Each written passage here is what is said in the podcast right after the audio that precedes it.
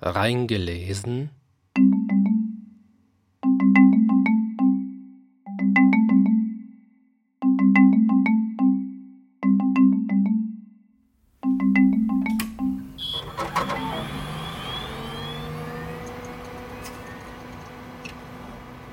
Ich werfe meinen Monitor an und schmeiße gleichzeitig die triefende Jacke in Richtung Regal.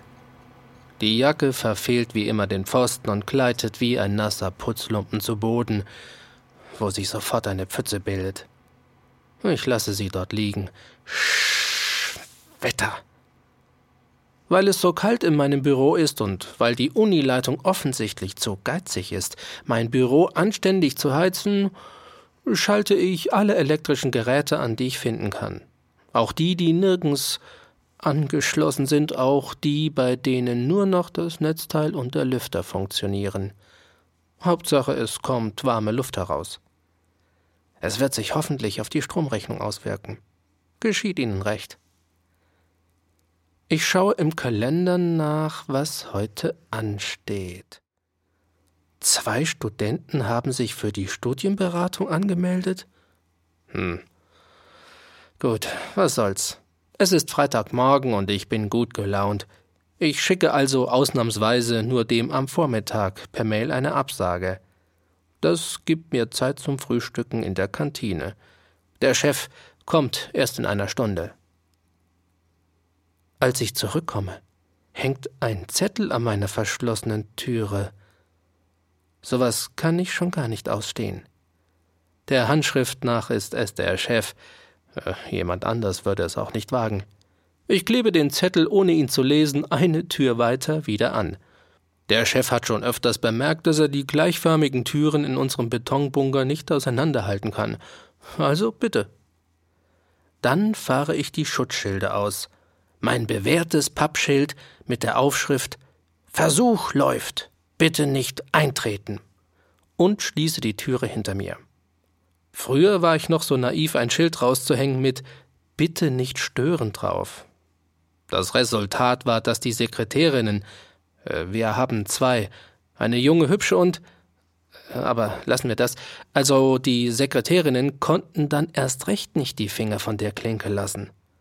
Wer weiß, was die sich in ihrer überhitzten Fantasie ausgemalt haben. Jetzt bin ich schlauer geworden. Jeder, der hier schon länger als sieben Tage arbeitet, hat schon einmal einen wichtigen Versuch versaut, weil er einfach durch eine geschlossene Türe hereingeplatzt ist und wurde daraufhin vom aufgebrachten Versuchsleiter fast umgebracht. Ohne Psychologie kann man hier nicht überleben. Zumindest kann man nicht angenehm überleben. Ich bin gerade in der Newsgroup Alt Star Trek Sexual Embarrassment, als das Telefon läutet. Meiner Meinung nach gehören Telefone sowieso abgeschafft. Wo bleiben meine Grundrechte? Big Brother is watching you. Das ist mein Telefon, nichts anderes. E-Mail kann man wenigstens zurückschicken mit der Angabe Cannot deliver mail. User got killed. Ich lasse es viermal läuten.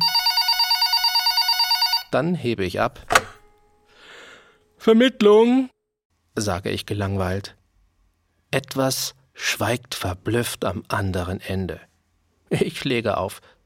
Zwölfeinhalb Sekunden später versuchen Sie es noch einmal. Das ist immer so. In Ihrer grenzenlosen Dummheit glauben Sie, dass Sie sich vertippt haben.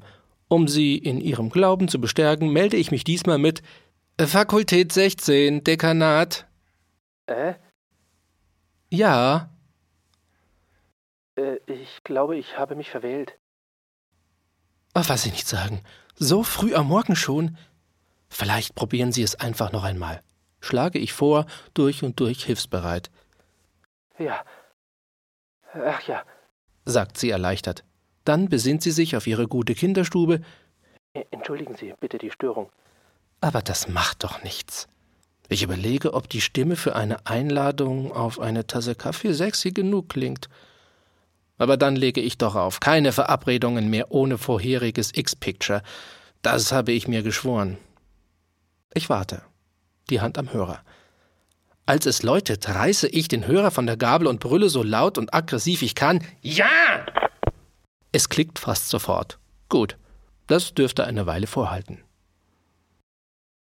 In der Newsgroup ist gähnende Leere. Also gehe ich ins World Wide Web und lade mir die Bilder von zwei Doktoranden von uns herunter, denen gerüchteweise eine Beziehung nachgesagt wird. Mit Hilfe von Photoshop und den Bildern bringe ich die endlose Zeit bis zum Mittagessen hinter mich. Das Ergebnis? Etwas schlüpfrig, aber vom Inhalt gar nicht so unwahrscheinlich, linke ich unter dem Stichwort aktuelle Informationen zum Lehrangebot in unserer Homepage und schicke eine Mitteilung an alle User, dass es wichtige neue Mitteilungen in der Homepage gibt. Auf diese Weise wird der langweilige Inhalt etwas aufgepeppt. Nach dem Mittagessen checke ich den Zugriffszähler auf unserer Homepage. Gar nicht schlecht. Eine Zunahme von 16.000 Prozent in den letzten zwei Stunden? Gut für unsere Netzstatistik. Der Chef wird sich freuen. In der Workstation piept es zweimal und ich entferne meine Schutzschilde von der Türe. 14 Uhr. Da macht der Chef immer seine Runde. Ich aktiviere das Working Window an meiner Workstation ein Dummyschirm mit mindestens 40 verschiedenen bunten Fenstern, die chaotisch übereinander liegen. Die einfachste Methode, blutschwitzenden Hyperstress zu demonstrieren. Pünktlich um 14 Uhr, 7 Minuten und 25 Sekunden reißt der Chef wie üblich ohne anzuklopfen die Türe auf.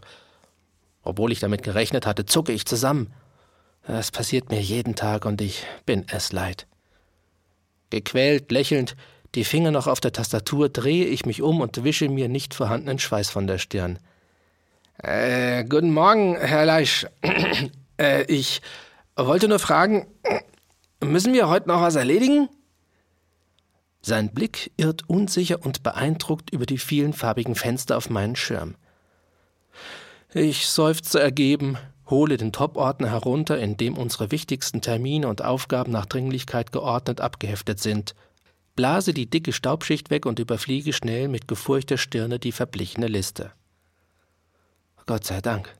Nichts, was einen ruhigen frühen Freitagnachmittag gefährden könnte. Bis auf den Beschwerdebrief der Univerwaltung vielleicht. Sie schreiben, dass der Bundesrechnungshof meine Gehaltsabrechnung kritisiert hat. Sie seien zu hoch. Das muss man sich mal vorstellen. Der Brief datiert allerdings vom letzten Jahr. Ich ordne ihn unauffällig weiter hinten wieder ein. Vielleicht fällt er mal aus Versehen mal in den Reißwolf. Der Chef schaut kurzsichtig über meine Schulter und atmet mir in den Nacken. Ich schüttle den Kopf. Nichts, absolut nichts, was nicht auch bis Montag warten könnte. Äh, man beachte das Wörtchen könnte. Ich habe nicht gesagt kann, dass zwei Projektberichte bereits überfällig sind, drei Briefe eigentlich schon Anfang der Woche hätten rausgehen müssen und dass seine Sekretärin zum Glück die hässliche gedroht hat zu kündigen, wenn er ihr nicht endlich eine Gehaltsaufbesserung besorgt, das alles würde dem Chef nur das Wochenende verderben. Äh, das ist aber schön, freut sich der Chef. Und ich freue mich als loyaler Untergebener, dass der Chef sich freut und fletsche pflichtbewusst die Zähne. Dann äh, kann ich ja zu Hause noch an dem FGD-Gutachten arbeiten. Ich denke, dass er denkt, dann kann ich ja heute Nachmittag doch zum Tennis spielen gehen. Und ich denke für mich ganz alleine, sobald du weg bist, bin ich auch weg. Schwierig, wenn man in seinem Job für andere mitdenken muss. Ich will gerade gehen, als es zaghaft klopft. An meiner Türe. Freitagmittag.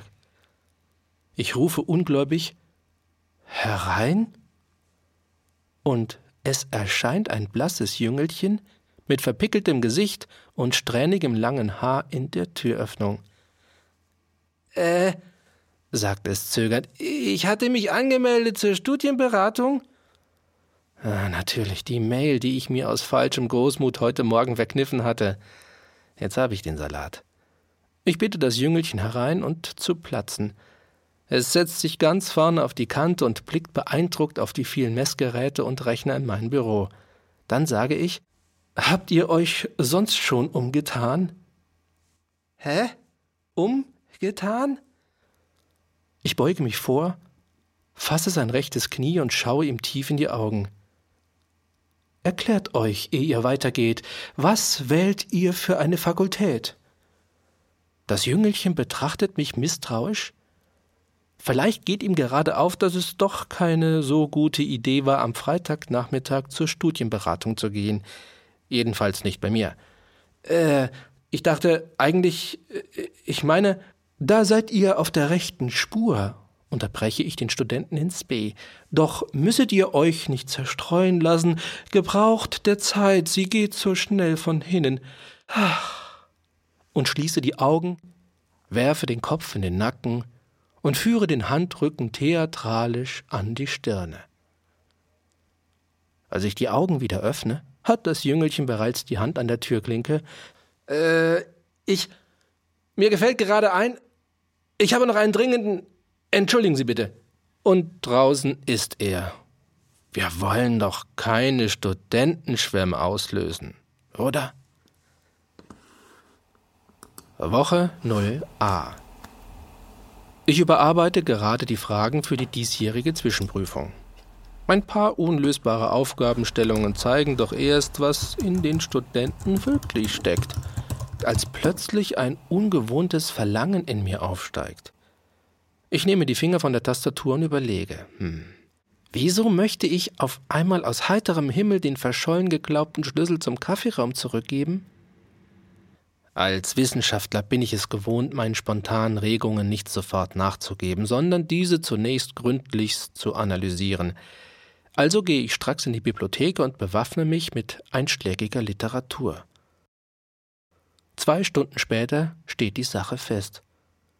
Ganz zweifellos leide ich an einem akuten Anfall von galoppierenden Altruismus in Verbindung mit beginnender Saulus-Paulus-Schizophrenie – die meisten Autoren warnen vor der Möglichkeit, dass die Sache chronisch bzw. irreparabel wird. Bedauerlicherweise wird kein Gegenmittel genannt. Ich muss also improvisieren. Kurz darauf verlässt die Bibliothekarin den Raum, um mit ihrer Kollegin im Sekretariat zu tratschen. Ich schnappe mir die fünf sorgfältig sortierten Karteikartenstapel auf ihrem Schreibtisch und hebe jeweils die obersten zehn Karten ab. Den Rest mische ich gründlich durch. Ich hätte als Croupier Karriere machen sollen und verteile sie wieder auf die fünf Stapel. Oberflächlich betrachtet schaut noch alles ganz in Ordnung aus. Ich räume noch in zwei Regalen die Bücher um, so dass die Reden Platons jetzt unter Tensormathematik zu finden sind und verteile meine ausgelutschten Kaugummi gleichmäßig über die Lesesessel. Jetzt fühle ich mich etwas besser. Ich kann sogar am Sekretariat vorbeigehen, ohne an den Kaffeeraumschlüssel zu denken. Um ganz sicher zu gehen, drehe ich auf dem Rückweg in meinem Büro jede dritte Leuchtstoffröhre in ihrem Sockel um 90 Grad, so dass sie erlischt.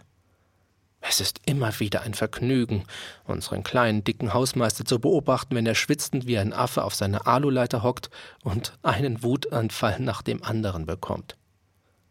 Zurück in mein Büro rufe ich die Haustechnik an und mache den Leuten Dampf. Ich weiß sowieso, dass die um diese Zeit nichts tun, als Kaffee trinken und die Abendzeitung von vorne bis hinten durchzulesen.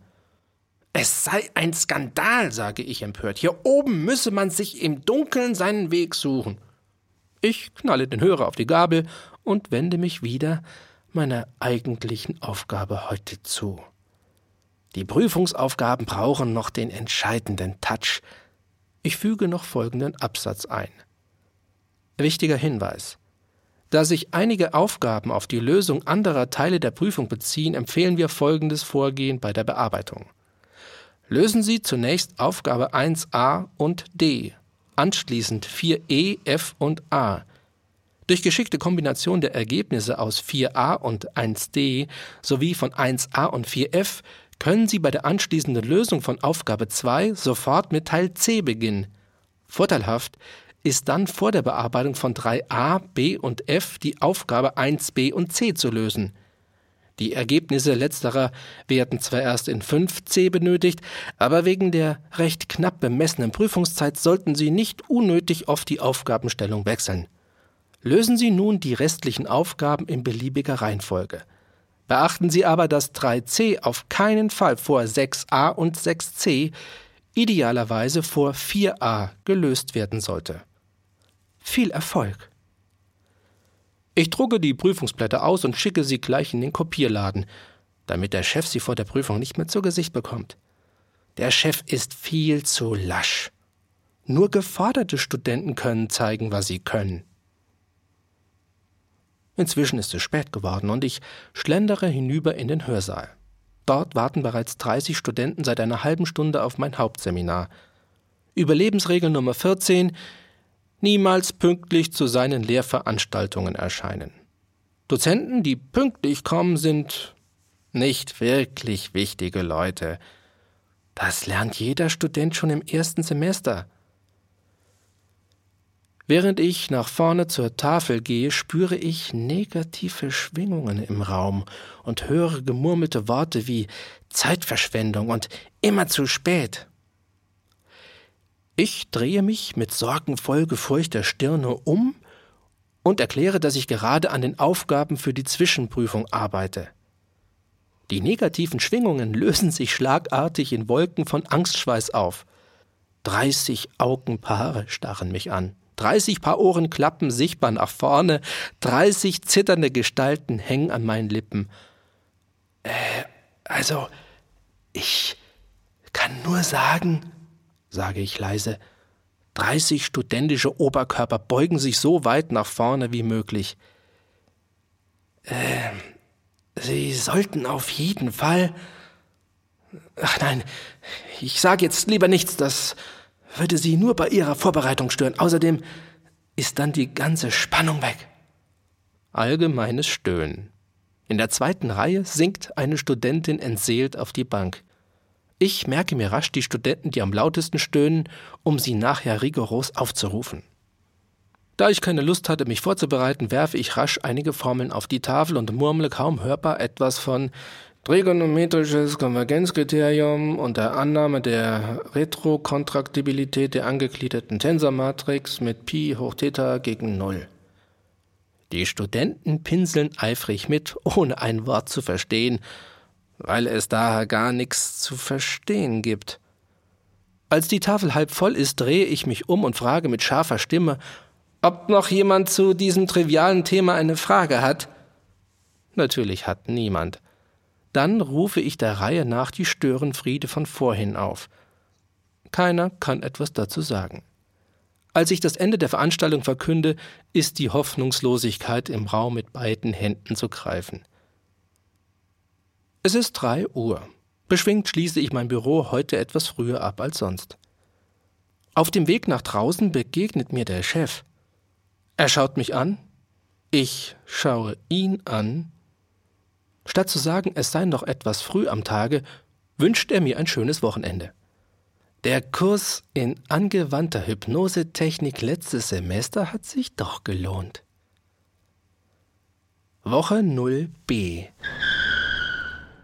Im Uniparkdeck schnappt mir ein kleiner weißer Fiat frech den letzten freien Platz auf dem unteren Parkdeck weg. Fluchend merke ich mir die Nummer und fahre zwei Ebenen weiter hinauf aufs Dach, bis ich endlich einen freien Platz für meinen Schlitten finde. Mit jeder Treppe, die ich hinuntersteigen muss, steigt meine Wut um 100 Grad Kelvin. In meinem Büro logge ich mich sofort bei der Datenzentrale der deutschen Autoversicherer ein und suche nach dem weißen Fiat. Aha, der Name kommt mir irgendwie bekannt vor. Ich suche in unseren Verwaltungsdateien danach und siehe da, es ist eine Angestellte in der Reisekostenstelle. Und noch dazu die Bearbeiterin meiner Reisekostenabrechnung. Die RKFH, Reisekostenstelle from Heaven, ist sowieso ein erklärter Feind des Bastard Assistant from Hell, also mir. Daher fasse ich das Manöver des weißen Fiat von heute Morgen als das auf, was es ist – eine gezielte Provokation des BAFH durch die RKFH. Ich suche die Reisekostenabrechnungen der letzten fünf Jahre heraus und brüte eine Stunde angestrengt über Bescheiden, Verordnungen und Abrechnungslisten. Dann wähle ich die Nummer der Sachbearbeiterin mit dem weißen Fiat. Zuerst geht niemand ran. Mit jedem Läuten steigert sich mein Blutdruck um 10 mm Quecksilbersäule. Kurz bevor das Überdruckventil anspricht, nimmt jemand den Hörer ab.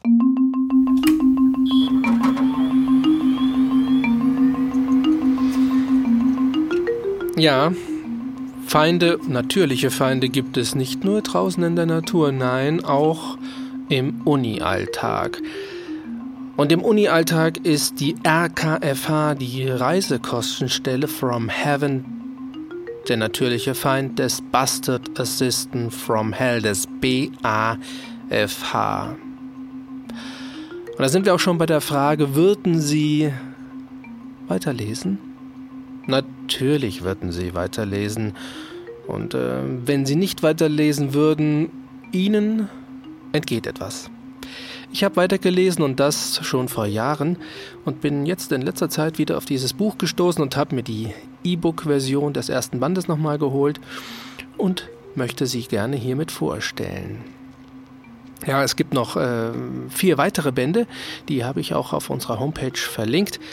Es handelt sich um das Büchchen, das Buch BAFH Bastard Assistant from Hell. Und da gibt es noch, wie gesagt, vier weitere Bände.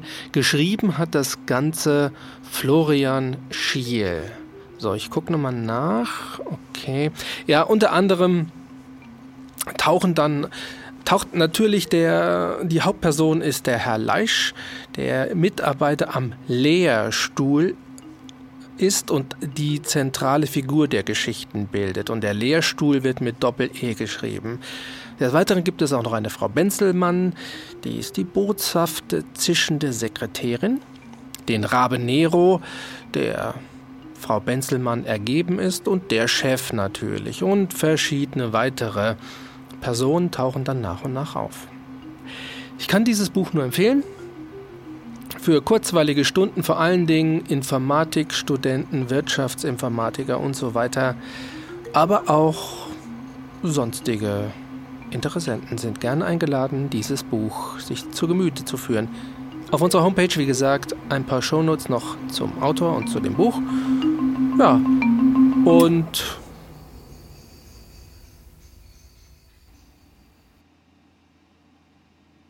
da war der Strom alle.